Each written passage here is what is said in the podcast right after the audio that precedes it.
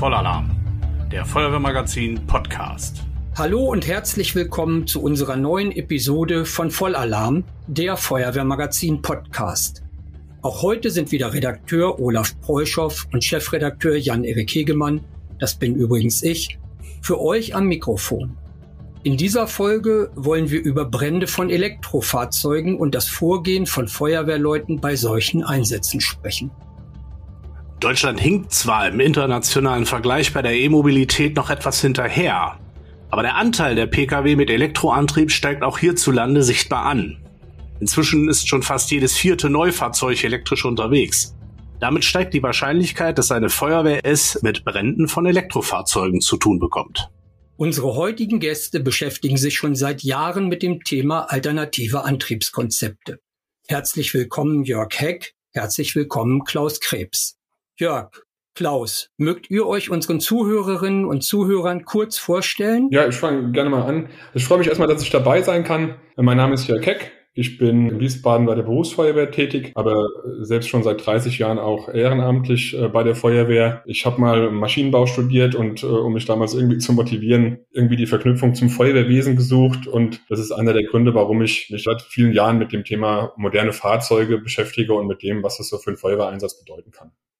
Mein Name ist Klaus Krebs. Das sind so Parallelen zu Jörg. Bin zwar nicht bei einer Berufsfeuerwehr tätig, sondern bin bei einem Automobilkonzern tätig, in einer Werkfeuerwehr. Habe auch damals, irgendwo wie Jörg, mich auch ehrenamtlich in die Schiene begeben und habe mich um die Jahrtausendwende herum irgendwo mal mit den Themen beschäftigt. Daraus sind dann so einige Dinge entstanden, gerade neue Fahrzeugtechnologie, wie man damit umgeht. Und daraufhin sind auch die Kontakte zusammengekommen, also zwischen Jörg und mir. Ich denke, wir haben auch schon einige Dinge zusammen gemacht. Wann und wo hattet ihr erstmals Kontakt zur Thematik Brände von Elektrofahrzeugen. Jörg, magst du anfangen? Ein bisschen hat mich das tatsächlich überrascht, weil dass die Elektromobilität kommt, hat sich ja so ein bisschen angebahnt über längeren Zeitraum. Aus Feuerwehrsicht war man zuerst ja da auf dem Thema Strom unterwegs und größeren Bedenken zu Beginn wären ja eigentlich die, eine Gefahr vorhanden, dass man Stromschlag bekommt, wenn ein Elektrofahrzeug verunfallt oder vielleicht in Brand gerät und dass es auch ein Problem mit den Batterien geben kann. Ähm, das hat sich erst mit der Zeit entwickelt. Natürlich auch, weil sich die Batterien erst weiterentwickelt haben und äh, durch neue Technologien, Lithium-Ionen-Technologie, dieses Problem auch erst entstanden ist. Das läuft inzwischen schon ein paar Jahre. So genau kann ich es gar nicht sagen, wann da die ersten Kontakte äh, waren. Ja, auch da wieder Parallelen zu Jörg. Bei mir war es halt beim Ruf äh, in einer Werkfeuerwehr, die sich mit Automobile beschäftigt. Bin damals in einen Arbeitskreis hineingelangt, sag ich mal, mein Arbeitgeberbereich und der hat sich damit beschäftigt und daraufhin sind die ersten Berührungspunkte gekommen und natürlich auch aus meiner Freizeit heraus, wo viele Feuerwehrkollegen, Feuerwehrkameraden irgendwo gefragt haben, äh, sag mal, wie gehen wir damit um? Wenn man in der Presse über Brände von Elektrofahrzeugen liest, kann ein wenig der Eindruck entstehen, solche Brände sind für die Feuerwehr kaum händelbar. Ist es wirklich so schlimm, Klaus? Also ich vergleiche das mal mit der Thematik damals mit den Photovoltaikanlagen. Da war auch erst so, da können wir nie löschen, da brennt uns das ganze Haus ab. Heutzutage, denke ich mal, sind wir auch so weiter in der Thematik und ich denke, das ist handelbar und das ist auch kein Hexenwerk. Das ist eigentlich ein ganz normales Vorgehen, wenn man bestimmte taktische Dinge beachtet und dann kann da eigentlich nichts passieren und es ist eigentlich sicher. Ja, ich denke auch, am Ende ist es ein Pkw-Brand oder ein Fahrzeugbrand und Fahrzeugbrände beschäftigen die Feuerwehr als Routineeinsätze schon seit jeher die haben sich auch über die Jahre verändert, weil es andere Antriebsarten gab und das ist halt eben wieder eine andere Antriebsart mit ein paar Besonderheiten, aber genau das ist ja das, was auch man das Wesen der Feuerwehr ausmacht, dass man sich eben auch mit neuen Technologien auseinandersetzen muss. Und ähm, ja, der Eindruck, der aus den Massenmedien entsteht, der entsteht aus meiner Sicht auch nur aus den Massenmedien. Wenn man mal die Fachpresse verfolgt, dann kann man ja davon im Hype um Elektrofahrzeuge oder ja, das sind ja keine Berichte, dass es alles nicht beherrschbar wäre. Das ist, glaube ich, eher durch die Massenmedien gemacht, die das gerne so in die Schlagzeile bringen und den Text dann selber relativieren, dass am Ende ja doch irgendwie händelbar ist. Ja, manchmal habe ich so den Eindruck, die Feuerwehren, die lesen auch nur die Überschriften.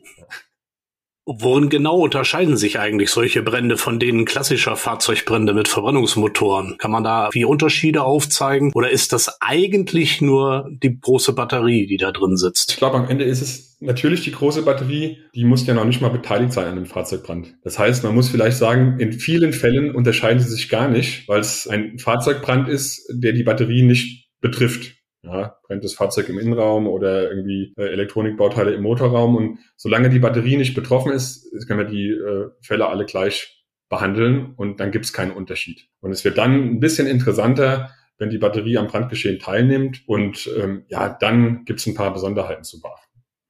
Ja, solche E-Mobilfahrzeuge, die haben natürlich Batterien verbaut und da will der Hersteller ja ganz genau, dass kein Wasser in die Batterie dringt. Und das ist halt unser Problem, was wir als Feuerwehr haben. Und das müssen wir so ein bisschen umsetzen in taktischen Brandbekämpfung. Und ich denke, dann ist das Ganze ohne Probleme beherrschbar. Und daher ist auch so ein Fahrzeug, wo eine Batterie betroffen ist, so ein bisschen anders zu behandeln. Aber von der Sache her, das ist für die Feuerwehr nicht schwer. Es ist ein normaler Pkw-Brand, wie Jörg auch schon sagt, wenn man bestimmte Dinge einfach beachtet. Und wenn man die Presse sieht, äh, dann hat man so das Gefühl, dass nur Elektrofahrzeuge brennen und keine anderen Fahrzeuge mehr. Äh, und ich denke, das ist auch irgendwo natürlich in den Themen, die wir in der Presse haben, das große Problem, dass sowas immer aufgebauscht wird. Und wir müssen die Feuerwehr auch dazu bringen, nicht so eine reicherischen Aussagen auf ihren Internetseiten, Sozialmediaseiten irgendwie zu bringen, das ganze Thema als normales Thema zu behandeln. Dann wird das auch in Zukunft ganz normal behandelt werden.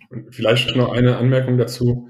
Auch Fahrzeugbrände von Fahrzeugen, die nicht alternativ angetrieben sind, das mögen zwar Routineeinsätze sein, aber die sind auch nicht ungefährlich. Wir machen jetzt so ein Problem aus dem Elektrofahrzeug aber am Ende kann man sich auch bei einem Fahrzeugbrand von einem Benzin- oder Dieselbetriebenen Fahrzeug ordentlich verletzen, wenn man ein paar taktische Grundregeln nicht beachtet. Und dazu muss man vielleicht auch sagen, dass im Regelfall ein Fahrzeug, das irgendwie signifikant brennt, Flamme im Innenraum, das ist auch ein Totalschaden und wegen keinem Totalschaden der Welt lohnt sich irgendwie ein großes Risiko einzugehen. Und wenn man mal bei YouTube hoch und runter sucht äh, nach Fahrzeugbränden, dann sieht man, dass da jede Menge schiefgehen kann oder jede Menge gefährliche Dinge passieren können, die nicht unbedingt mit der Batterie zu tun haben. Da können Airbag-Module durch die Gegend fliegen, da können Gasdruckdämpfer durch die Gegend fliegen, der, der Kraftstoff kann ein Problem machen oder eben die Batterie. Und deshalb finde ich es nochmal wichtig zu betonen, dass Fahrzeugbrände, auch wenn es Routineeinsätze trotzdem gefährlich sind und dass wir eben taktische Grundregeln äh, einhalten müssen und weil wir da ein totes Pferd reiten, also im Regelfall ein Totalschaden schon eingetreten ist, auch kein unnötiges Risiko eingehen sollten, unabhängig von der Antriebsart.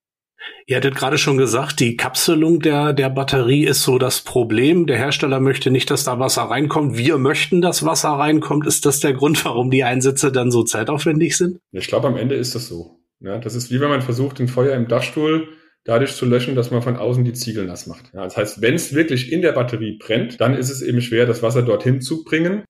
Und dann lässt sich der Brand oder seine Fortentwicklung eben auch nicht so richtig stoppen. Und dann werden die Einsätze natürlich länger und werden auch sehr wasserintensiv. Das liest man ja gelegentlich, dass da tausende Liter draufgegeben wurden. Äh, wobei man ehrlicherweise sagen muss, das meiste davon ist wahrscheinlich relativ ungenutzt einfach in Gully gelaufen.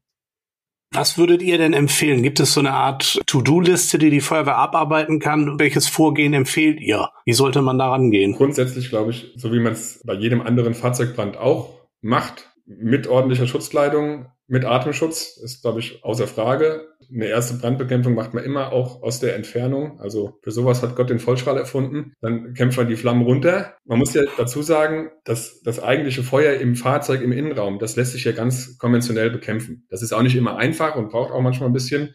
Aber wenn man die Flammen mal runtergekämpft hat, dann ist die ganze Sache ja schon mal sicherer. Dann gibt's noch so ein paar Sachen, auch das kann man bei YouTube sehen. Gegen Wegrollen sichern von so einem Fahrzeug, was brennt, ist eine gute Idee, sobald man da einigermaßen sicher ran kann, damit man eben kein brennendes, rollendes Fahrzeug hat. Und das ist, glaube ich, immer gleich. Ja? Und die Besonderheit kann sich beim Elektrofahrzeug dann ergeben, wenn ich beim Brandbekämpfen merke, hier brennt also nicht nur das Fahrzeug und es brennt um die Batterie, sondern es brennt auch in der Batterie. Und dann muss ich eben darauf auch noch ein gewisses Augenmerk richten und mir überlegen, wie kann ich jetzt äh, ja, dieses Brandereignis in der Batterie stoppen und wenn ich das irgendwann geschafft habe, dann muss ich noch bedenken, dass es auch ähm, wieder anfangen kann. Also auch dafür sind ja die Lithium-Ionen-Batterien bekannt, dass es auch unter Umständen zeitverzögert erst losgeht oder zeitverzögert auch wieder anfangen kann zu brennen, weil, und das ist ja vielleicht das Besondere, ähm, in so einer Hochvoltbatterie brennbares Material, brennbares Elektrolyt und elektrischer Strom zusammen sind. Und das haben wir bei einem benzinbetriebenen Fahrzeug eben nicht unbedingt. Da haben wir zwar Benzin im Fahrzeug, aber spätestens, wenn wir die Batterie abgeklemmt haben, im Regelfall keine Zündquelle mehr. Und das ist eben in dieser Batterie ein bisschen anders und deshalb müssen wir auch bei der Nachbehandlung der Fahrzeuge, wenn sie mal gelöscht sind, dran denken, dass es wieder losgehen kann und müssen da mal schauen,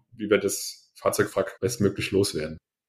Ich denke, was noch wichtig ist, wir haben eine VfDB-Richtlinie 0601, wo bestimmte Dinge beschrieben sind. Und da wird explizit der Hinweis darauf gegeben, dass wir mit Rettungsdatenblättern arbeiten sollen oder mit entsprechender Software. Und das ist natürlich ein ganz wichtiger Punkt. Ich vergleiche das immer mit einem Gefahrguteinsatz. Erstmal davon ausgehen, dass ein Pkw, wenn er brennt, alternativ angetrieben ist und dann das Ding abarbeiten, mit der Leitstelle, mit Kennzeichenabfrage, sich Informationen beschaffen, dann ist man schon auf einem ganz, ganz guten Weg, so ein Fahrzeugbrand mit Elektroantrieb ja, zu bekämpfen. Weiterhin gibt es natürlich mittlerweile wissenschaftliche Erkenntnisse, gerade aus der Katastrophenschutzschule Heiratsberge. Da hat es Versuche begeben, Brandbekämpfung an E-Fahrzeugen. Das ist geprüft worden. Ja, wie viel Löschwasser braucht man eigentlich? Das ist geprüft worden mit Hohlstahlrohren mit 60 Liter in der Minute vorzugehen. Und es hat gereicht. Man hat also, was Jörg eben gesagt hat, äh, entsprechend den Fahrzeugbrand bekämpft, das runtergekämpft, das Feuer, und dann halt nur noch die auszählenden Wendinggase eben mit einem Hohlstahl runtergedrückt. Und dementsprechend war der Wasserbedarf auch gar nicht mal so hoch. Also wenn man da sich irgendwo taktisch schult, man kann das, glaube ich, sogar auf der Seite der, des Instituts für Brand- und Katastrophenschutz in Heidelberg herunterladen, diese Ergebnisse, die da sind. Und da kann man eine ganze Menge daraus lesen. Und viel davon ist ja auch eingeflossen in die Rettungsdatenblätter. Da steht noch ganz, ganz viel, wie man damit umgeht. Jetzt guckt ja nicht jede Feuerwehr oder lässt gucken in die Rettungsdatenbilder, lässt sich die Daten geben. Also es sollte getan werden, aber in der Realität sieht es ja dann doch manchmal auch ein bisschen anders aus. Was gibt es denn für Möglichkeiten vor Ort zu erkennen, dass es sich vielleicht nicht um so einen Standard Diesel- oder Benzingetriebenen Pkw handelt? Wie erkenne ich so ein Elektrofahrzeug als vorgehender Feuerwehrmann oder vorgehende Feuerwehrfrau? Insgesamt ist es, wenn es im Vollbrand steht, tatsächlich nicht so einfach, weil äh, Hinweise, die man jetzt beim intakten Fahrzeug sehen kann, dann vielleicht tatsächlich nicht mehr vorhanden sind. Beim Elektrofahrzeug ist ein wesentlicher Vorteil, dass wir das E im Kennzeichen haben und das Fahrzeugkennzeichen eben nicht so schnell verbrennt und meist auch vorne und hinten eins ist. Also das ist relativ lange sichtbar. Und wenn man ein E im Fahrzeugkennzeichen sieht, dann weiß man eigentlich mit ziemlicher Sicherheit, dass es ein Elektrofahrzeug ist und dass es auch so eine Lithium-Ionen-Batterie hat, weil das vielleicht auch nochmal wichtig zu betonen, es hängt ja wirklich an der Batterietechnologie, dieses Problem mit den Akkus. Haben wir es mit anderen Batterietechnologien zu tun, zum Beispiel mit Nickel-Metallhydrid-Batterien, wie zum Beispiel hier die erste Generation vom Toyota Prius das hatte oder manche Hybridfahrzeuge haben das heute noch. Haben wir es mit so einer Batterie zu tun, dann besteht dieses Problem mit dem thermischen Durchgehen der Batterie überhaupt nicht. Ja? Äh, diese Fahrzeuge bekommen aber im Regelfall auch kein E im Kennzeichen und wenn ich also ein E im Kennzeichen habe, dann weiß ich ziemlich sicher, dass das ein Fahrzeug ist, was elektrisch angetrieben wird oder teilweise elektrisch angetrieben wird und das über so eine Lithium-Ionen-Batterie verfügt. Äh, und ansonsten ist es von außen nicht so einfach zu erkennen. Zumindest nicht, wenn das Fahrzeug brennt. Wenn man dann ein bisschen Zeit hat oder das Feuer mal gelöscht ist, dann kann man vielleicht auf die orangefarbenen Kabel gucken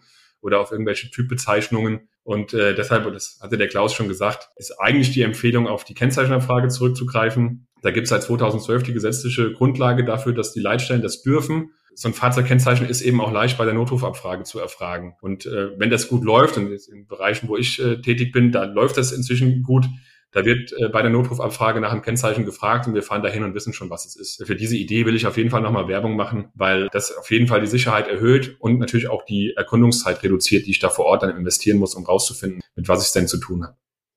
Auch bei mir der Leitstelle hier im Landkreis Diepholz läuft das sehr gut. Die sprechen immer einen Notruf als letztes an, an den Notrufenden, wenn sie mir gefahrlos das Kennzeichen durchgeben. Und vielleicht ist es ja auch ein Teil der zukünftigen standardisierten Notrufabfrage. Und dementsprechend kann man da schon eine ganze Menge rausfinden. Aber auch wenn Fahrzeuge jetzt neuer Bauart sind, die Equal haben, auch das läuft ja schon in Leitstellen auch auf. Auch das kann man entsprechend nutzen in Verbindung mit Rettungsdatenblättern oder mit Software, die vor Ort auf den Einsatzfahrzeugen ist. Also Information ist für uns, glaube ich, ein ganz, ganz wichtiger Punkt, den wir in Zukunft Zukunft benötigen.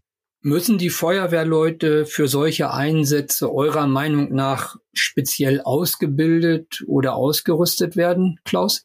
Ja, sie sollten zumindest, äh, und da bin ich auch schon seit Jahren bei, wenn wir mal wieder anfangen mit der äh, neuen Fahrzeugtechnologie, so ein bisschen Bauartwissen, Grundwissen haben, äh, wie so ein Fahrzeug überhaupt aufgebaut ist, wo wir überhaupt Schwierigkeiten bekommen können. Und das sollte natürlich bei Elektrofahrzeugen auch sein. Also müssten wir eigentlich in unseren Dienstvorschriften, egal ob das bei der Freiwilligen Feuerwehr oder auch bei der Berufsfeuerwehr ist, irgendwo eine Art Baukunde, Pkw, Kfz, Lkw, wie auch immer, mit in den Unterricht bringen. Denn das sind äh, Themen, die uns in Zukunft immer weiter beschäftigen werden und es wird halt nicht weniger werden.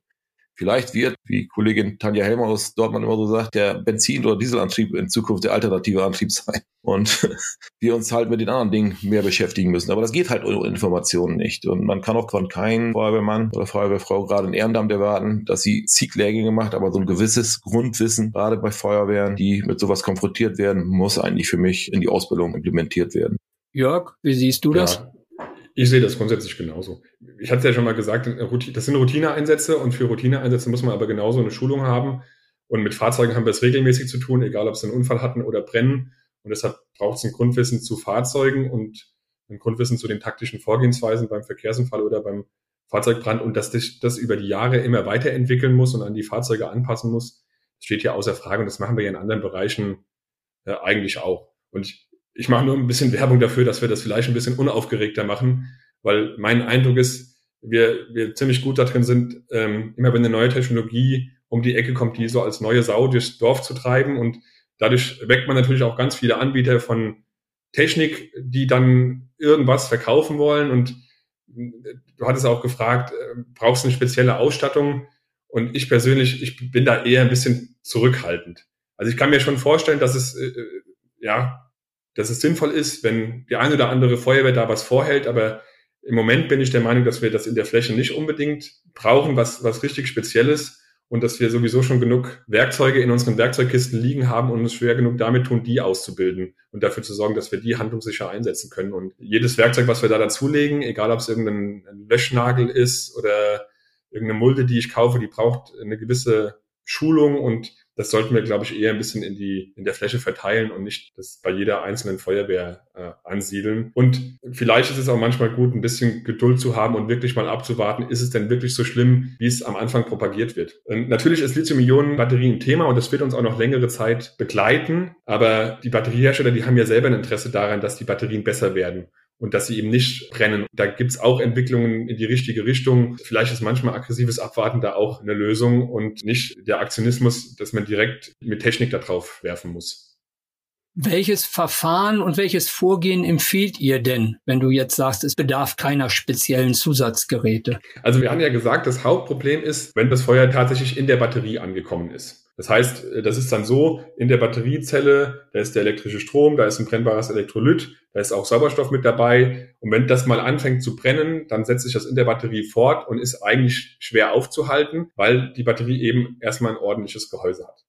Jetzt gibt es verschiedene Möglichkeiten, warum es da angekommen sein kann. Entweder das Feuer kommt aus der Batterie selbst, das ist aus meiner Sicht der schwierigere Fall. Das hat zuerst der einfachere. Es hat das Auto drumherum gebrannt und die Batterie ist irgendwann mit in Flammen aufgegangen. Da zeigen die Erfahrungen, das braucht sehr, sehr viel Hitze und dauert sehr, sehr lange, bis es überhaupt mal passiert. Aber wenn es mal passiert, dann brennt sozusagen das Fahrzeug, dann schon ganz ordentlich vermutlich. Und die Batterie und die Erfahrung, die zum Beispiel in Heirotsberge gemacht wurden, äh, da hat man das so getestet. Man hat, ich glaube, die Batterie angezündet, gewartet, bis das Fahrzeug im Vollbrand steht und dann mit normalen Rohren gelöscht. Und die Erfahrung, die man dort gemacht hat, ist, die haben das Feuer erlöschen können. Weil, und das ist die Besonderheit in dem Fall, je länger die Batterie brennt, desto eher bekommt das Batteriegehäuse Löcher, weil eben da drin ganz schön der Punk abgeht. Und je mehr Löcher das hat, desto leichter fällt es dem Löschwasser dort auch reinzufließen und dann, ja, kann das Feuer dort gelöscht werden kann es eigentlich nicht, aber die weitere Ausbreitung kann im Regelfall dann irgendwann verhindert werden, wenn genug Wasser in der Batterie ist. Oder aber, und das ist auch ein Ziel der Fahrzeughersteller, es kann ja sogar sein, dass das Feuer sich innerhalb der Batterie totläuft. Weil im Regelfall sind die, die einzelnen Batteriezellen zu Modulen zusammengeschaltet und die Module voneinander so ein bisschen getrennt. Wenn da mal Wasser dazwischen kommt, dann kann es sein, dass das eine Modul noch ausbrennt, aber das Feuer nicht bis zum nächsten Modul weitergehen kann und dann ist das Feuer auch gelöscht. Am Ende ist sowieso so, wenn es lang genug brennt, dann ist halt irgendwann auch nichts mehr Brennbares da. Also bei einem brennenden Pkw sollten wir uns nicht so riesengroße Gedanken machen, weil es im Regelfall ja keine völlig unkontrollierbare Umgebung. Ja. Anders sieht's aus, wenn wir so einen Lithium-Solarstromspeicher im Keller haben. Da, da ist das eine völlig andere Nummer, aber wir reden im Regelfall von Bränden, die sich irgendwo auf freier Strecke abspielen, wo es eigentlich auch keine riesengroße Rolle spielt, ob es jetzt fünf Minuten länger oder fünf Minuten kürzer brennt. Unser Instagram-Follower Tobias fragt, ob Löschzusätze wie Schaummittel oder F500 benötigt werden oder Sinn machen. Also das sagt ja auch ganz klar die Studie aus Halbutsberge. Nein, bringen nichts. Und oder auf das Thema von eben zurückzukommen, für die normale Feuerwehr die Standardbeladung eines, eines Löschfahrzeuges, um das Fahrzeug zu bekämpfen, auch wenn die Batterie be betroffen ist. Denn was haben wir denn in der Batterie? Wir haben eine Ausbreitung. Und wenn das irgendwo steht und es kann sich ausbreiten, wollen wir das verhindern. Und was Jörg gesagt hat, dafür gibt es am Anfang erstmal einen Vollstrahl und dementsprechend greift man damit erstmal an und dann überlegt man sich, wie man weiter vorgeht. Da reicht einfach die Standardausrüstung. Sollte es denn wirklich sein, dass mal Spezialausrüstung gebraucht wird, gibt es vielleicht ein oder andere, die ein oder andere Feuerwehr, die entsprechendes Equipment bereithält und äh, dementsprechend vielleicht unterstützen kann. Aber ich denke auch hauptsächlich mit den Standardbaukasten aus unseren LFs, HLFs, TSFW kriegt man sowas auch in den Griff. Noch eine weitere Frage, die uns von Instagram-Followern zugespielt wurde. Sebrus möchte wissen, ob das Löschwasser aufgefangen werden und als Sondermüll entsorgt werden muss. Ja, und das ist gar nicht so einfach zu beantworten. Und vielleicht wollen wir das auch gar nicht so ganz genau wissen. Ähm, denn also die Studienlage ist schon so, dass wenn man das Wasser analysiert, das direkt aus der Batterie rausläuft, dann ist das schon ordentlich belastet. Aber wir haben ja dann auch nicht unbedingt einen Vergleich, ne? weil jetzt, man müsste sich ja auch angucken, wie belastet ist das, wenn das von einem normalen brennenden Pkw abgeflossen ist. Auch in Verbindung mit Betriebsmitteln. Auf jeden Fall äh, macht es Sinn, sich mal kurz Gedanken darüber zu machen, wo das Löschwasser denn hingeht, und, äh, ob man sich jetzt da im Wasserschutzgebiet äh, befindet oder äh, ob das irgendwie in den Kanal läuft und dann im Klärwerk ankommt. Also das, das sind schon Sachen, die man berücksichtigen sollte. Ansonsten gibt es, soweit ich das im Moment weiß, keine Empfehlung, dass man das Wasser unbedingt auffangen muss. Zumal das auch auf der Autobahn auf dem Standstreifen, wenn das Auto im Vollbrand steht, in den ersten zehn Minuten des Einsatzes jetzt gar nicht so ohne weiteres möglich ist und auch nicht so praktikabel. Ja. Natürlich ist dann schon auch die Frage, wie, wie schaffe ich es dann auch die Löschwassermenge, die da überhaupt weglaufen kann, zu minimieren. Und deshalb bringt es das vielleicht doch wieder auf diese Frage, gibt es denn spezielle Technik, die das irgendwie unterstützen kann? Vielleicht kann ich das noch ausführen. Ich hatte das ja gesagt, der schwierige Fall ist eigentlich der, wenn nur die Batterie brennt, das Fahrzeug drumherum aber noch nicht, beispielsweise weil es beim Laden zu irgendeinem Kurzschluss in der Batterie gekommen ist. Weil der jetzt zumindestens für den Bürger, der da anruft, so aussieht, als könnte man das Fahrzeug noch retten. Da qualmt die Batterie und äh, bläst brennbaren Dampf ab, äh, aber das Fahrzeug selbst steht jetzt noch nicht lichterloh in Flammen. Und der ist tatsächlich ein bisschen schwieriger zu behandeln, weil man in dem Fall ja dann warten müsste, bis die Batterie Löcher bekommen hat, um das normale Löschwasser reinzubringen. Und das ist dann damit verbunden, dass das Fahrzeug drumherum natürlich auch anfängt zu brennen. Und das sieht auf jeden Fall aus Feuerwehrsicht jetzt erstmal nicht so schön aus. Ehrlicherweise muss man auch da sagen, wenn die Batterie richtig am Dampfen ist, ist das Auto wahrscheinlich schon Schrott, auch wenn es noch nicht richtig gebrannt hat weil man den Geruch ja nie wieder rausbringt und das kontaminiert wird mit giftigen Stoffen und so. Und für diesen Fall gibt's ja diverse Ideen, dass man eben mit Löschtechniken, mit Löschdorn, Löschnägel irgendwie in die Batterie reingeht, um dort Wasser abzugeben. Und die Erfahrung, die man dort gemacht hat, die sind ja scheinbar, dass das dann auch sehr effizient ist und äh, ganz gut funktioniert. Also die, die das schon gemacht haben, sagen, das Feuer war nach kurzer Zeit aus. Und mir ist das auch klar, dass das funktioniert. Ja, die Frage ist nur, ob man in der Fläche diese Techniken dann unbedingt haben muss oder ob man die nicht in so einem Spezialfall dann sich im Zweifelsfall dann halt äh, anfordert. Ich habe noch eine Frage. Wenn ich eintreffe, das Fahrzeug steht in Vollbrand. Gibt es Zeichen, Anzeichen, Indizien, an denen ich feststellen kann, ob die Batterie jetzt schon mit betroffen ist? Es gibt Anzeichen, es gibt sogar eine Venting-Öffnung an den Batterien. Und wenn es da so, sagen wir so motivartig rausdampft, so weißiger äh, Rauch, so pulsierend, so aromatisch riecht, dann ist das so ein sicheres Anzeichen irgendwo. Und das nächste, was es ist, findet auf jeden Fall ein Temperaturanstieg äh, statt in dem Bereich. Wenn man da also eine Wärmekamera reinhält und auch mal mit einem CO-Messgerät daran geht, dann ist jetzt steht auch ganz viel CO bei in diesem Rauch, der da aus der Batterie kommt, dann hat man auf jeden Fall schon mal Hinweise darauf, dass die Batterie betroffen ist. Ich persönlich habe so einen Fall mal einmal gehabt, äh, wo so ein Fahrzeug an der Ladesäule stand und das war immer 20 Sekunden pulsieren, dann war wieder äh, 15, 20 Sekunden gar nichts und dann ging das ganze Spiel von vorne wieder los. Also so war es bei mir. Jörg, du hast ja gerade schon angesprochen, diese Löschlanzen, die in den Akku des Fahrzeugs eingeschlagen werden sollen. Die Dego friert ja von dem Einsatz dieser Löschlanzen ab. Was ist eure Meinung dazu? Also dazu muss man wissen, dass dieses Papier, in dem die Dego davon abrät, das ist schon ein bisschen älter. Das war auch zu Zeiten, wo die Löschpflanzen noch ein bisschen anders designt waren. Ich bin mir nicht ganz sicher. Ich könnte mir vorstellen, dass man heute da auch so eine andere Bewertung kommt, weil es damals auch unter anderem um das Risiko für das Bedienpersonal dieser Lanze geht. Wenn man relativ nah am Fahrzeug steht und sogar von den Hammerschlägen getroffen werden kann, ist das natürlich auch ein äh, Risiko, was man betrachten muss. Bei allen äh, Verfahren, die in die Batterie eindringen, bin ich ziemlich felsenfest davon überzeugt, dass die funktionieren. Und man muss sich eben als Betreiber, als Träger einer Feuerwehr überlegen, will ich so ein Verfahren haben oder schließt man sich irgendwie zusammen und, und schaut, dass so ein Verfahren irgendwo verfügbar ist und dass man sich das anfordern kann, weil das schon was ist, was funktioniert. Aber wie gesagt, ich glaube nicht, dass jede Feuerwehr das braucht. Ja, der Meinung kann ich mich anschließen. Man sieht so wie Berlin, Fußfeuerwehr Berlin hat ein System, die hat nicht die Lanze, die hat das Rosenbauer System. Ich glaube, die haben es jetzt einmal eingesetzt, so viel ich weiß. Und da haben sie dann einen Erfolg erzielt, wo eine Batterie eingedrungen ist, der Dorn. Ansonsten haben sie die Fahrzeuge auch mit normalen konventionellen Stahlraum bekämpft. Aber Problem ist halt dann auch, wenn man so ein System wie den Dorn von unten einsetzt, ist ein SUV, muss ich erstmal unterbauen, damit ich überhaupt rankomme an die Batterie. Das sind ja alles irgendwo auch äh, Gefahren, die auch vorhanden sind irgendwo. Treffe ich ihn richtig? Bin ich richtig eingedrungen in die Batterie? Also wie gesagt, ja, ich meine, das, das, das gilt ja auch bei jedem, bei jedem Verfahren. Ne? Jedes Verfahren hat Grenzen und braucht eine gewisse Ausbildung der, der beteiligten Einsatzkräfte. Und klar ist oder sollte, glaube ich, sein, dass das Feuer muss erstmal grob gelöscht sein. Ja, drumherum brennt es erstmal nicht mehr. Die Batterie brennt. Jetzt gibt es mehrere Optionen. Ich versuche es weiter mit meinem Rohr, wo es halt schwierig ist, das Wasser so in die Batterie zu bringen. Oder ich nutze dann solch ein Verfahren, was entweder von oben oder von unten einen Dorn in die Batterie bringt. Und dabei muss ich natürlich auch immer eine Risikoabschätzung machen. Ja, kann ich meine Einsatzkräfte dahinstellen? Habe die die richtige Schutzkleidung an? Das, das muss man natürlich immer machen. In der Gefahrenmatrix steht ja einer der Buchstaben E ja für die Elektrizität. Gibt es bei E-Fahrzeugen besondere Punkte, die ich beachten muss? Müssen sich die Einsatzkräfte zum Beispiel vor Elektroschocks oder so in Acht nehmen? Das Risiko ist sehr, sehr gering. Tendenziell wäre es, glaube ich, auch bei der technischen Hilfeleistung noch ein bisschen größer, weil man eben da auch mal in Fahrzeugstrukturen reinschneidet, wo vielleicht ein Kabel ist. Die Hersteller haben aber sehr viel dafür gemacht, dass es eben kein elektrisches Risiko gibt. Äh, beim Verkehrsunfall ist es im Regelfall so, dass wenn das Fahrzeug den Unfall erkennt und ein Airbag auslöst, auch das Hochvoltsystem abgeschaltet wird.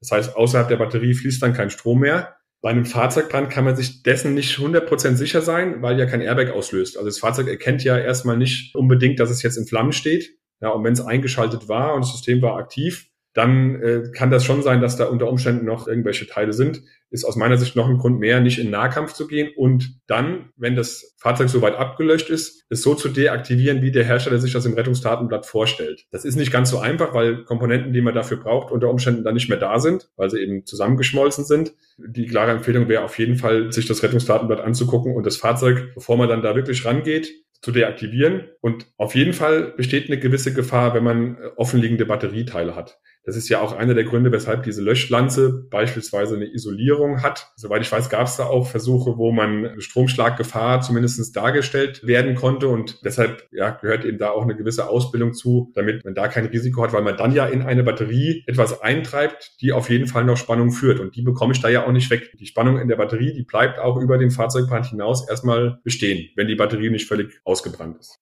Klaus, gibt es eigentlich Unterschiede beim Vorgehen bei Bränden von rein elektrischen Fahrzeugen im Vergleich zu Hybridfahrzeugen? Auch der normale Antrieb birgt ja seine Gefahren. Da muss man halt irgendwo so eine, so eine, Taktik wählen, die für einen die sinnvollste ist. Wo ist der Gefahrenschwerpunkt bei dem Fahrzeug? Also das ist ja eigentlich eine ganz normale Führungsausbildung und ich denke, da kommt man noch ans Ziel. Vielleicht kann man sagen, dass der wesentliche Unterschied ist, dass beim Hybridfahrzeug auch noch ein Verbrennungsmotor mit einem Kraftstofftank da ist und seinen Gefahren und beim reinen Elektroantrieb eben nicht. Das heißt, dass der wesentliche Unterschied, ähm, der Hybrid ist dadurch vielleicht ein ganz kleines bisschen komplexer, weil man es eben mit zwei Antriebsarten zu tun hat, dafür aber im Regelfall mit einer bisschen kleineren Batterie, weil man halt eine riesen Batterie und einen Kraftstofftank nicht zusammen in einem Fahrzeug reinbekommt. Aber sonst ist kein wesentlicher Unterschied und ein Hybrid mit einer signifikant großen Batterie, der würde auch dieses E im Kennzeichen kriegen. Also die werden, die werden auch genauso gekennzeichnet. Es wäre dann auf den ersten Blick von außen auch nicht zu erkennen oder zu unterscheiden, ist es ein Hybrid oder ist es ein reines Elektrofahrzeug. Eine Kennzeichenabfrage, die würde das wieder rausbringen.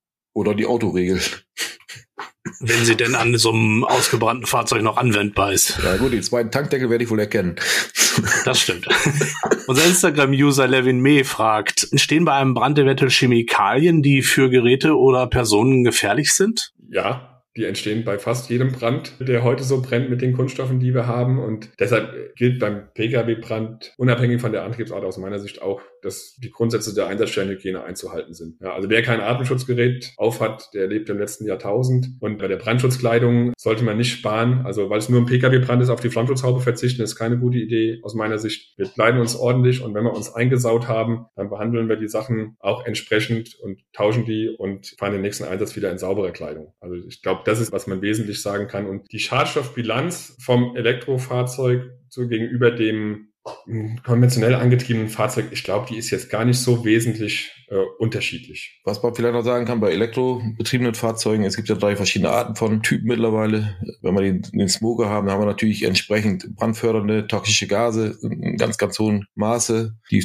auch für uns in geschlossenen Räumen nochmal Explosionsgefahr darstellen können, wenn die, wenn die entsprechend austreten. Also wie gesagt, es ist ja nicht nur, wo immer drüber gesprochen wird, über den Fluorwasserstoff, sondern viel Wasserstoff und auch viel Kohlenmonoxid, was aus den Batterien austritt. Und dementsprechend ist das natürlich, denke ein bisschen mehr als bei normalen Pkw, was da entsteht. Das muss man halt wissen, wenn so ein Fahrzeug im Inneren steht und man macht da was, dass man entsprechend lüftet oder das Fahrzeug versucht rauszuziehen aus dem Gebäude. Das ist natürlich bei E-Fahrzeugen ein wenig mehr an brandfördernden Stoffen, wenn die Batterie betroffen ist.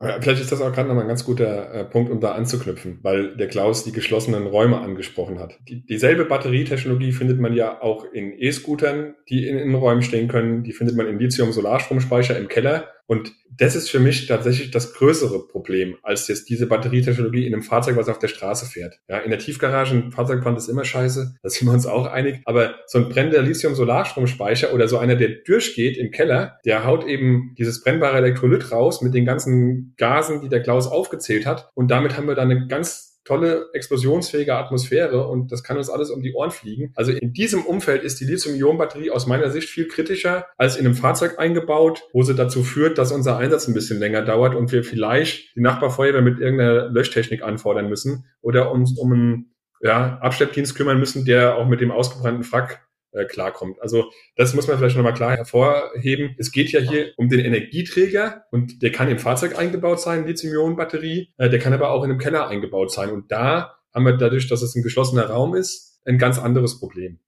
Genau, da gibt's ja auch Videos zu, wenn man mal guckt bei YouTube. Da gibt's so Versuche, Fahrzeug reagiert mit Batterie in der Garage und ja, was passiert? Das Garagentor fliegt raus, wo es durchzündet. Also wie gesagt, das sind natürlich für uns Herausforderungen, die vielleicht bei Gebäudebrand auf uns zukommen. Also was mit dem reinen Pkw-Brand dann nichts zu tun hat, das ist halt dann wieder eine ganz andere Sache. Ja, unser Internet-Follower Sebros möchte gerne wissen, welches Vorgehen ihr denn bei Fahrzeugbrennen in Tiefgaragen empfehlt, denn E-Fahrzeuge in Tiefgaragen brennen. Also da sind wir wieder bei den geschlossenen Räumen. Also ich hatte es ja schon mal gesagt, Tiefgaragen oder Brände von PKWs in Tiefgaragen sind immer ein ziemlicher Kraus. Und ich glaube auch da, weil man ja zu Beginn des Einsatzes auch gar nicht weiß, dass es ein Elektrofahrzeug ist, wird sich das Vorgehen jetzt nicht wesentlich unterscheiden im ersten Moment. Das heißt, man muss irgendwie dahin an das Fahrzeug und muss es dann ablöschen. Und wenn sich dann im Verlauf rausstellt, dass die Batterie noch weiter reagiert, dann gibt es verschiedene Herangehensweisen. Man könnte das geschehen lassen aus meiner Sicht. Ja, das bringt die wenigsten Leute in Gefahr. Man könnte auch versuchen, das Fahrzeug aus der Tiefgarage zu schaffen. Es gibt Feuerwehren, die zum Beispiel solche Transportroller beschafft haben, dann bockt man das Fahrzeug auf und versucht es irgendwie rauszubringen, wobei das aus Ebene minus drei dann auch nicht ganz äh, trivial ist. Und ja, deshalb ist es immer eine schwierige Situation, wenn, wenn das in der Tiefgarage brennt. Aber wie gesagt, in Ermangelung der Möglichkeit, gleich am Anfang zu wissen, welches Auto es ist, äh, wird es am Anfang, glaube ich, sowieso mit ähnlicher Herangehensweise gelöst werden. Das wäre zum Beispiel die, die, der einzigste Punkt, wo ich so diese Brandbegrenzungsdecken, wie sie heutzutage heißen, im Einsatz bringen würde, um eventuell die Ausbreitung zu verhindern, dass man die rüberlegt und dann entsprechend kühlt mit Stahlrohren. Also da könnte ich mir das vorstellen, aber für so ein Fahrzeug, was im Freien steht, ist das für mich, äh, naja, vergebene Liebesmüh. Also muss nicht sein.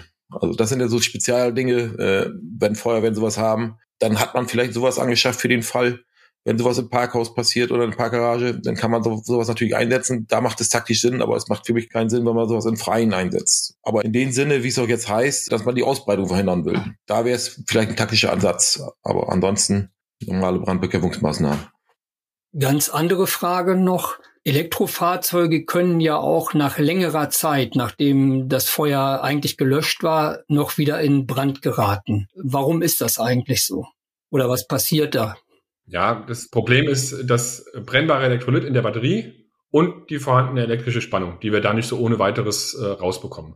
Äh, die Amerikaner nennen das Stranded Energy, also gestrandete Energie. Ja, die Batterie ist da, sie hat Energie, sie hat brennbaren äh, Stoff in der Batterie und unter gewissen Bedingungen äh, kann es also sein, dass das dann zeitverzögert wieder anfängt. Und das Einzige, was man machen kann, um das zu verhindern, ist die Batterie sozusagen fachgerecht zu entsorgen, was im Regelfall bedeutet, die schraubt einer auf, vereinzelt diese Module und die Zellen und äh, dann werden die einzelnen sozusagen weiterverwertet und dann ist das Risiko auch gebannt. Und ansonsten ist es so, solange die Batterie Spannung hat, kann das unter Umständen, das scheint nicht so oft zu passieren, aber es passiert, kann es unter Umständen dazu kommen, dass sie auch zeitverzögert wieder anfängt zu brennen. Wenn wir mal davon ausgehen, dass die Feuerwehr die Batterie nicht ausbauen wird, gibt es Möglichkeiten, dies vorherzusehen oder durch irgendwelche Maßnahmen abschätzen zu können, ob es dazu kommt? Ich glaube, an der einen Stelle ist das total schwierig. Ja, also für mich wäre der Marker, meine Brandbekämpfung war erfolgreich und es wird nicht wieder wärmer, es fängt nicht wieder an zu rauchen. Also irgendwann muss ich für mich als Einsatzleiter der Feuerwehr die Entscheidung treffen, das Feuer ist für mich gelöscht und dann kann ich im Idealfall das Fahrzeug an einen qualifizierten Abschleppdienst übergeben, der dann die weiteren Maßnahmen ergreift. Und dazu muss man auch wissen, dass die Abschleppdienste natürlich auch nicht von gestern sind und sich auf diese, sagen wir mal, veränderte Situation mit den Elektrofahrzeugen zwischenzeitlich auch ganz gut eingestellt haben. Vielleicht nicht jeder einzelne, aber ich glaube auch da ist es so, dass in der Fläche auch überall Abschleppdienste sind, die durchaus in der Lage sind, so ein Fahrzeug auch zu übernehmen und sich dann auch diesem Risiko bewusst sind, dass das vielleicht wieder anfangen könnte zu brennen. Genau. Ergänzend vielleicht dazu äh, in der VfD DB-Richtlinie 0612 und 13 gibt es ja jetzt mittlerweile Temperaturmessprotokolle, Übergabeprotokolle. Auch da, was, was Jörg gesagt hat, wenn man an einer Einsatzstelle gemessen hat und die Temperatur ist, sag ich mal, bei 40, 50 Grad, dann ist das für uns eigentlich erledigt. Und dann kommt der qualifizierte Abschlepper, der ist entsprechend ausgebildet, der weiß, was er da tut und nimmt das Fahrzeug mit. Und wenn es dann wieder wärmer wird, ja, dann wieder die 112 und dann kommen wir wieder. Man sieht aber auch manchmal, dass Feuerwehren die Fahrzeuge direkt noch an der Einsatzstelle quasi in so mit Wasser gefüllten Mulden fluten. Was sagt ihr dazu? Das kann man machen, ist ja am Ende auch nur noch eine weitere Möglichkeit. Denn, sagen wir mal, das Fahrzeug in eine Mulde zu stellen und Wasser reinzufüllen, führt ja am Ende nur zu dem, was ich vorher mit dem Strahlrohr versucht habe. Ja, wenn das Batterieniveau mal erreicht ist vom Wasserspiegel, dann wird das Wasser über die Löcher, die es irgendwo gibt, über diese Venting-Öffnungen irgendwie in die Batterie laufen und wird das Feuer auch unterbinden oder wird stoppen. Insofern ist das auch eine Maßnahme, die funktioniert, die aber aus meiner Sicht nur dann angewendet werden sollte, wenn man wirklich ein noch aktives Feuer hat. Das heißt, es brennt noch und ich finde keinen anderen Weg, das auszumachen. Dann könnte ich mir vorstellen, dass wenn ich total genervt bin, irgendwann ich sage, und jetzt stelle ich es doch in die Mulde, das Wasser reinlaufen und dann ist das Spiel vorbei. Was aber draußen häufig passiert, glaube ich, ist, dass präventiv geflutet wird. Das heißt, eigentlich gibt es keine Anzeichen mehr dafür, dass es noch brennt, aber weil man Angst hat, dass es wieder anfängt zu brennen und wir einen Garantiefall bekommen, wird dann geflutet und das sollte man aus meiner Sicht nicht machen, weil man damit auch wieder Schaden vergrößert. Also erstens hat man dann Löschwasser, was dann ja auch zurückgehalten ist. Also das kann man nicht einfach so mehr weglaufen lassen. Da muss man mal mit der Wasserbehörde Rücksprache halten, ob man das entsorgen muss oder ob es in den Kanal darf. Man schafft dann auch Probleme. Man zerstört eventuell auch Teile vom Fahrzeug, die vielleicht sogar noch ganz gewesen wären. Also sollen auch schon Fahrzeuge versenkt worden sein. Da hat die Batterie gar nicht gebrannt. Ja, und dann könnte es dadurch erst beginnen, dass wir sie, das Fahrzeug ins Wasser stellen, dass die Batterie dann auch beschädigt wird. Also dieses Versenken, um den Brand endgültig zu löschen, ist aus meiner Sicht denkbar, aber präventives Versenken, das ist aus meiner Sicht nicht nötig oder sogar überflüssig. Einige Feuerwehren haben sich ja extra dafür diese Mulden gekauft und da stellt sich mir dann doch irgendwann die Frage, ist die Lagerung von ausgebrannten Elektrofahrzeugen überhaupt unsere Aufgabe? Zum einen übernehmen wir da eine Riesenverantwortung, wenn wir das tun und nach anderen Einsätzen machen wir das ja auch nicht. Wir schleppen ja auch nicht, wir nehmen ja auch nicht das ausgebrannte Heu zum Beispiel mit nach Hause zum Feuerwehrhaus, um das gegebenenfalls nochmal ablöschen zu können. Sondern wie du schon ganz richtig sagst, Klaus, dann wählen die wieder die 112 und wir kommen wieder nochmal. Ja, also da ist auch das Thema. Ich sag mal so, wenn wir uns die Fahrzeuge in den Container stellen und wir machen eine trockene Quarantäne, also wir haben noch nicht geflutet und wir bringen es weg. Was machen wir denn dann? Machen wir im Rahmen der Gefahrenabwehr äh, irgendwo einen Transport, den wir durchführen dürfen und wir sichern das Auto. Steht es denn bei uns auf der Feuerwache oder irgendwo, wen gehört es denn dann, der Feuerwehr? Aber dann dürfen wir nichts mehr machen, weil dann ist ein ADR-Transport und wer macht den? Also da, nein, das, was Jörg, was Jörg gesagt hat, das gehört nicht in die Hände der Feuerwehr. Das ist Sache von qualifizierten Abschleppunternehmen, die dafür entsprechendes Equipment vorhalten. Und für uns ist das Ding dann gelaufen. Wir machen Gefahrenabwehr und keinen Mülltransport. Ja, auf jeden Fall kann man das so gut sagen. Die Aufgabe der Feuerwehr ist Gefahrenabwehr und wenn es nicht mehr brennt, dann sind wir erstmal nicht mehr unbedingt zuständig. Ja, und dass Abschleppdienste solche Mulden vorhalten, das kann ich mir durchaus äh, vorstellen, weil dann hat man da drin die Möglichkeit, so ein Auto zu fluten, wenn es wieder anfangen würde. Man hat in so einer Mulde auch die Gefahr der Brandausbreitung auf benachbarte Objekte reduziert. Es gibt da auch Anforderungen, wie so ein Quarantäneplatz auf so einem Abschlepphof aussehen kann. Das kann man also auch auf andere Arten und Weise bewerkstelligen. Und wenn es ganz gut läuft, ist der Abschleppdienst vielleicht sogar so gut vorbereitet, dass er eine Branderkennung einbaut an seinem Quarantäneplatz. Also da ist eine Rauchmelderüberwachung oder eine Infrarotüberwachung und die macht das Ventil auf oder die sagt Bescheid, dass mit dem Fahrzeug irgendwas nicht stimmt. Also ich habe da wirklich auch große Hoffnung, dass sich das in den nächsten Jahren ganz gut eingerufen wird und die Feuerwehr sich wieder auf die Gefahrenabwehr konzentrieren kann und die Abschleppdienste sozusagen ihren Part übernehmen, mit dem die auch Geld verdienen und die beschädigten oder ausgebrannten Fahrzeuge dann übernehmen. Und wenn es mal einen Garantiefall gibt und wir nochmal hinfahren müssen, dann geht davon ja die Welt auch nicht unter. Ich komme nochmal auf ein anderes Thema. Gibt es von eurer Seite aus Wünsche, die ihr als Vertreter der Feuerwehr an die Hersteller von Elektrofahrzeugen habt? Ja, auf jeden Fall. Am einfachsten wäre es ja, wenn die Batterien einbauen, die nicht mehr brennen können, wenn sie schwer beschädigt werden. Das ist natürlich nicht so einfach, ne? weil es gibt ja gleichzeitig die Anforderung, dass die Fahrzeuge eine hohe Reichweite haben. Dafür braucht es viel Energie, eine hohe Energiedichte in der Batterie. Aber ich glaube, am Ende ist es auch das Ziel der Fahrzeughersteller, da hinzukommen ja, eine Batterie zur Verfügung zu haben, die eben möglichst viel Reichweite ermöglicht, bei möglichst geringem Risiko, dass das Fahrzeug dadurch einen Totalschaden erleidet. Deshalb wird da, glaube ich, auch dran gearbeitet. Und bis es soweit ist, gibt es ein, zwei Hersteller, die mit ganz gutem Beispiel vorangehen, die nämlich solche Brandbekämpfungsöffnungen schon in die Batterie eingebaut haben. Und äh, das ist ja schon was, was jetzt aus Feuerwehrsicht, gibt es bestimmt auch Gründe dagegen, ja, aber aus reiner Feuerwehrsicht schon zu begrüßen ist. Also bei Renault ist es beispielsweise so, beim Renault Zoe, da gibt es so eine Öffnung auf der Batterie unter der Rücksitzbank, Eigentlich sind es sogar zwei Deckel, einer sozusagen auf der Batterie und einer im Innenraum. Und wenn es in der Batterie brennt, dann brennen diese beiden Deckel weg und man kann den Wasserstrahl dort in die Batterie reinrichten. Die Batterie läuft voll und Renault sagt selbst, aus provozierten Brandversuchen wissen die, nach ein paar Minuten ist der Spaß vorbei. Das Feuer ist gelöscht und das ist natürlich eine schöne Sache. Ist wie gesagt isolierte Feuerwehrbetrachtung. Das hat bestimmt auch Nachteile, wenn man solche Öffnungen in die Batterie baut. Ja, aber sowas würde ich mir wünschen, wenn ich mir was wünschen dürfte. Wer ist denn der zweite Hersteller, wenn du sagst, es gibt zwei? Ich bin mir nicht 100% sicher, aber es gibt ein paar, die es so ähnlich äh, machen, die aber, äh, glaube ich, auch teilweise Entwicklungskooperationen mit Renault haben. Äh, lass mich mal kurz überlegen. Ich krieg's nicht zusammen. Aber ich, neulich gerade habe ich ein Rettungsdatenblatt gesehen. Ich glaube, Mitsubishi war es und ich dachte, ach, das äh, hat mich überrascht, weil das war mir gar nicht so bewusst. Gut, dann kommen wir zur letzten Frage. Gibt es irgendetwas, was ihr unseren Zuhörerinnen und Zuhörern noch sagen möchtet, was ihr denen noch mit auf den Weg geben möchtet?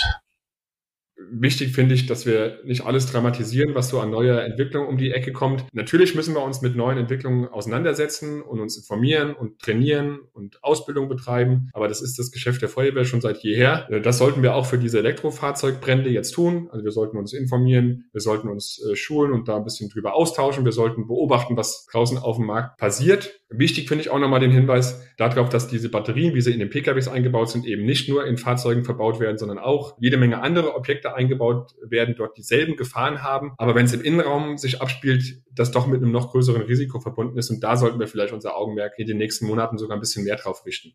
Ja, bei mir ist es eigentlich so, dass man die ganze Sache mal so ein bisschen versachlicht, die Diskussion, also nicht die Schlagzeilen daraus ziehen möchte und dann irgendwo auch im Hintergrund mit anfängt, äh, zum Beispiel die Leitstellen schon anfängt, solche Themen mit abzuarbeiten, also als Führungsassistent da tätig zu werden. Dementsprechend, bis wir eine Datenbasis haben, was wir ja schon haben mit Rettungsdatenblättern, mit Software, aber die muss mehr in die Fläche ausgerollt werden, man muss da mehr mitarbeiten und dementsprechend, dass man Informationen nutzt, die uns zur Verfügung stehen. Und ich denke, dann wird das Thema Brandbekämpfung oder auch äh, der Runway nicht das Problem darstellen und dann dann wird das in drei, vier Jahren ganz normaler tagtäglicher Feuerwehreinsatz werden. Da bin ich eigentlich guter Dinge.